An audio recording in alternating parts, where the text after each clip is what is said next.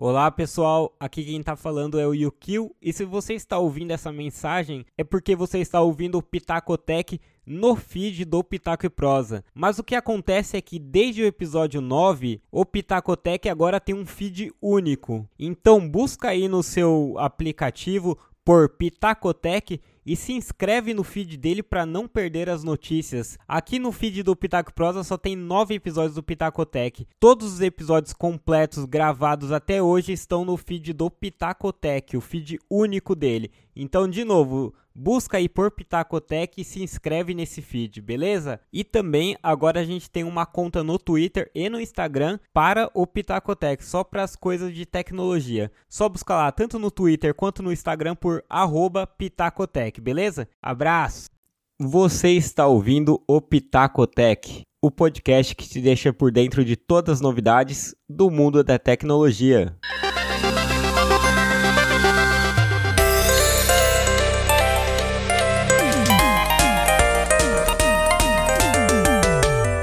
Olá pessoal, eu sou o Yukio e você está ouvindo a mais um Pitacotec, aquele giro de notícias bem rapidinho para você começar a semana bem informado sobre tudo que está rolando no mundo tech. Facebook lança aplicativo semelhante ao Pinterest. É isso que você ouviu.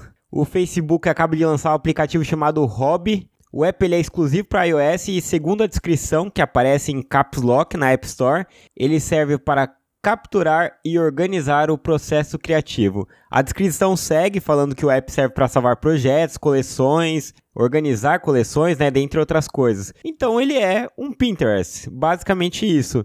Até o domingo, dia 16 do 2, ontem, o app estava com nota 2 e menos de 100 avaliações. Eu vi algumas, né? Aproveitei que não tinham muitas, fiz uma amostragem, nada muito técnico, e boa parte das reclamações era que pedia o número do celular para logar, ou então que o app era igual ao Pinterest. Que reclamação padrão. Eu também geralmente fico meio puto quando eles copiam algum aplicativo, apesar de usar o Instagram Story e essas coisas, né? Mas o Facebook tem esse histórico aí de copiar, né? Pelo menos dessa parte do Snapchat, todo mundo viu que foi bem descarado e agora o Pinterest parece ser bem. É, não querem esconder mesmo que estão copiando. O app ele está em fase de experimentação, ele nem aparece como sendo um aplicativo do Facebook, ele aparece como sendo do NPE Team, que é a sigla para New Product Experimentation Team. Gastei meu inglês aqui. Justamente para não fazer esse link direto para o Facebook, né? Como é uma experimentação, eles estão ali tentando, eles jogam com esse nome aí desse time de experimentação deles. Então, que é a garantia que o app vai permanecer. Eu acho complicado essa coisa do público decidir o que quer, essa coisa do Facebook lançar, ver o que o público vai falar e depois retirar, que é muito como funcionam as, as redes sociais e, os, e outras coisas na internet. Eu sei que parece contraintuitivo, mas em muitas ocasiões o público ele reclama de algo e esse algo vinga. Às vezes é ruim para alguns, mais prático para os outros, ou as avaliações têm algum viés, tem pessoas que se adaptam ao longo do tempo, então há muitos motivos para isso. O próprio Facebook, quando ele fez a mudança do feed dele para a forma que é hoje, ele foi muito criticado. E hoje, ou pelo menos até um tempo atrás, aí até pouco tempo atrás, esse modelo novo deles, essa rede social com esse modelo que a gente conhece e que tinha sido criticado, era praticamente imbatível. O Facebook dominava tudo. Então eu acho complexo depender da avaliação, esperar as pessoas falarem para depois ficar tirando do ar. Eu, eu não sei, eu tenho, eu não gosto muito dessa ideia em contrapartida, experimentar pode ser bom, né? Porque eles podem mexer depois ou entender o que o público gostou para adaptar para outro aplicativo deles. Enfim, eles soltam o produto lá e os analistas devem analisar tudo que é informação disponível. Então, talvez só de ter esses dados já pode ser algo muito bom para eles. PS5 é tão caro que a Sony pode vender com prejuízo. Essa é a notícia mais estranha para muitas pessoas, mas segundo a Bloomberg, o custo do PS5 para a Sony, o custo de produção é de 450 dólares, que é quase 2 mil reais. Por isso, eles acham que o console teria que ser vendido a 470 dólares, que é 71 dólares mais caro que o PS4 no seu lançamento, em 2013, e também mais caro, né, 71 dólares mais caro do que o PS4 Pro, que é o videogame mais atual da Sony. Segundo a reportagem da Bloomberg, a Sony estaria com problemas em obter algumas peças, como a DRAM, que é a Dynamic Random Access Memory. Hoje eu tô gastando inglês, que só aqui, hein? Que é um tipo de memória RAM e também a memória flash NAND, N-A-N-D, que são peças muito usadas em smartphones. Fora isso, o sistema de refrigeração dele também é mais caro. Então isso faria com que o console fosse esse, tivesse preço alto, considerado alto, né? É um preço que pode assustar os consumidores. E isso poderia fazer com que a Sony vendesse o videogame até mais barato do que esses 450 dólares, que é algo que até ocorre nos videogames atuais. Eu sei que é estranho, mas a margem dos videogames atuais realmente são apertadas e, podem e eles podem chegar a vender até com perdas. Por que, que isso acontece? Porque eles ganham com outras coisas, com os games, os gastos online, inscrições, enfim, tem vários planos. Quem tem videogame hoje sabe que não é só comprar e acabou é comprar, aí você já gasta mais uma facada no jogo, aí vem uma facada no headset, no carregador do controle, aí tem o plano para jogar, que nem o Gold lá do, do Xbox, o Game Pass para obter jogos também, enfim, é um monte de gasto, gasto no jogo, então é muito caro hoje em dia ter videogame. Ainda assim, é óbvio que começar com um prejuízo nunca é o ideal, né? Filmes na vertical podem chegar aos cinemas. Essa notícia aqui eu acho que vai dar o que falar. Eu quero ver muito ver aí o Spielberg, o Scorsese falar disso daqui. Porque é uma mudança drástica nos cinemas, pelo menos da forma que a gente conhece hoje, né, que é na horizontal. Mas de acordo com o site Deadline, o diretor e produtor russo Timur Bekmambetov está produzindo o primeiro blockbuster na vertical. Escape from Hell vai ser um filme de ação sobre a Segunda Guerra Mundial, baseado em eventos reais envolvendo um piloto soviético que sequestra um avião para fugir de um campo de concentração alemão. Vai ter um orçamento razoável, pequeno, óbvio, não é nenhum Avengers, mas nada amador aí. 10 milhões de dólares é um valor considerável. E só para relembrar aí, refrescar a memória de vocês, para quem não conhece o diretor, ele já produziu o filme Searching com o ator John Cho, que de nome vocês não devem lembrar, mas ele participa do novo Star Trek. Ele também, ele também é aquele moleque asiático do primeiro American Pie que fica mil, mil, mil. Vocês vão lembrar, cara, não é possível. Esse, esse oriental aí marcou demais é, o primeiro American Pie. Então é ele que foi o ator desse Searching e que foi um filme muito. Foi um filme já muito diferente, gravado todo em celular, em câmera de computador tipo Skype, essas coisas. É difícil explicar, mas eu recomendo muito.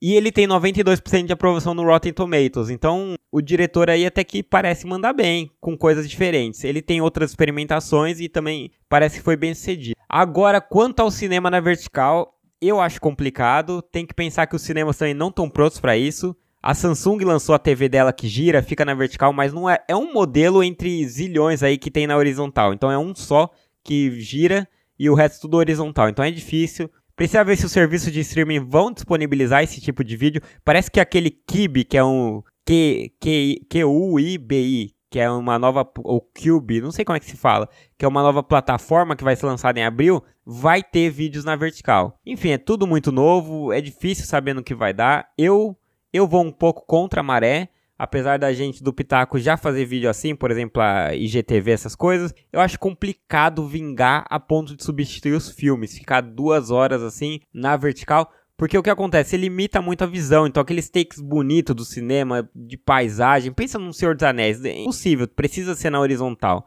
Então, é complicado. Vamos ver no que vai dar.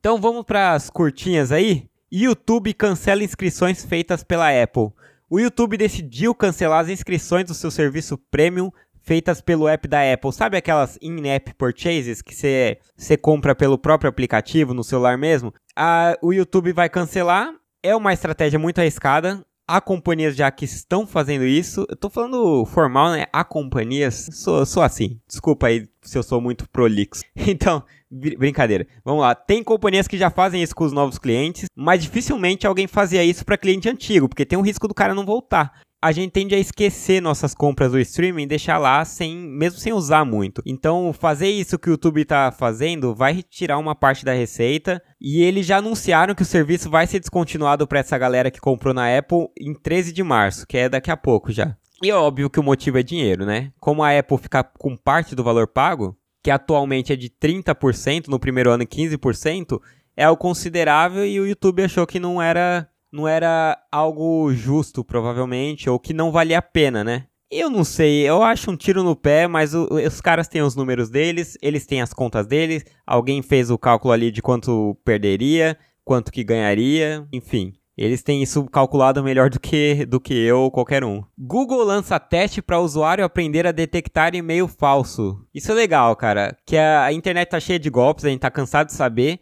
Agora o Google resolveu entrar na briga com o usuário, mas não com ferramenta de detecção de spam, mas também tentando ensinar o usuário qual é o e-mail falso, como identificar um e-mail falso. O teste só existe em espanhol, mas ele é fácil de entender. Então eu recomendaria você acessar. Você consegue acessar pelo bit.ly barra teste, sem o E no final, né? Só teste em inglês. Phishing, com, o phishing sendo com SH. Vai estar tá no link aqui da descrição do cache, mas é fácil, bit.ly, é, .ly, opa, barra teste phishing. Fala phishing mesmo? Enfim, não vou ficar discutindo inglês aqui que hoje tá difícil. Então, lá ele ensina o que deve ser visto no e-mail, analisar os links antes de sair clicando e até identificar se o domínio do e-mail é verdadeiro. Uma forma aqui no Brasil de identificar é acessar o registro.br, que ali fica, fica aí a dica para o ouvinte, ó, registro.br. É um site onde você coloca o domínio do e-mail e você descobre quem é o dono, quando foi criado. É bem bacana. Eu fiz o teste aqui com o e-mail da FGV que eu recebi e estava tudo lá certinho. Data centers geram a mesma quantidade de carbono que todo o setor aéreo global. Pois é, gente, a gente tem essa crença de que a vida digital vai salvar o meio ambiente, porque acaba gerando menos impressão e coisas do tipo. Porém, aos poucos a gente tem entendido que não é bem assim. Ainda que seja complicado a estimar com precisão a pegada de carbono desse ecossistema, estima-se que os data centers em todo o mundo usavam mais de 2% da eletricidade do mundo, isso no começo de 2018, e geravam a mesma quantidade de emissões de carbono que o setor aéreo global, em termos de uso de combustível. Então, assim, é, é bem, é muita coisa. O texto original contendo esses valores é do Fred Pierce da Yale, então eu acho assim uma fonte confiável. É difícil estimar tanto a pegada do setor aéreo quanto do, do setor do ecossistema digital. Mas assim, a gente já sabe que o ecossistema digital emite muito carbono. Então, para quem não sabe, data centers são locais, como se fossem pequenas fábricas aí que armazenam fazem backup e recuperam nossos dados. A Apple e o Google ele já têm se comprometido a usar energia renovável, mas assim, eles são poucos assim perante a todo o ecossistema que existe, tudo que a gente causa de dano. Então acho que a gente tem que começar a ficar atento também ao, ao meio ambiente do ponto de vista assim do nosso impacto com do nosso impacto digital, vamos chamar assim. Samsung Galaxy Z Flip acaba em menos de 8 horas. O Samsung Galaxy Z Flip, o celular dobrável lançado na última sexta-feira na Coreia do Sul, esgotou em menos de 8 horas. É um absurdo. Tinham 900 aparelhos e a cor roxa foi a primeira a acabar. Parece que a Samsung acertou em cheio, né? Tá concorrendo aí com a Motorola também nesse campo. E a expectativa é que sejam vendidos ainda 85 mil aparelhos só lá. No Brasil, o celular deve chegar em março e estima-se que vai custar cerca de 9 mil dólares. Opa, 9 mil reais, hein? 9 mil reais, já é mais barato, né? 9 mil dólares daria uns 20 conto, isso daqui dá 9. Tá bom, né? Dá pra comprar, você acha o quê? Um celular aí de 9 mil reais, vale a pena? Nem ferrando, né? eu acho que eu vou passar essa. pelo menos da minha parte aqui não rola não.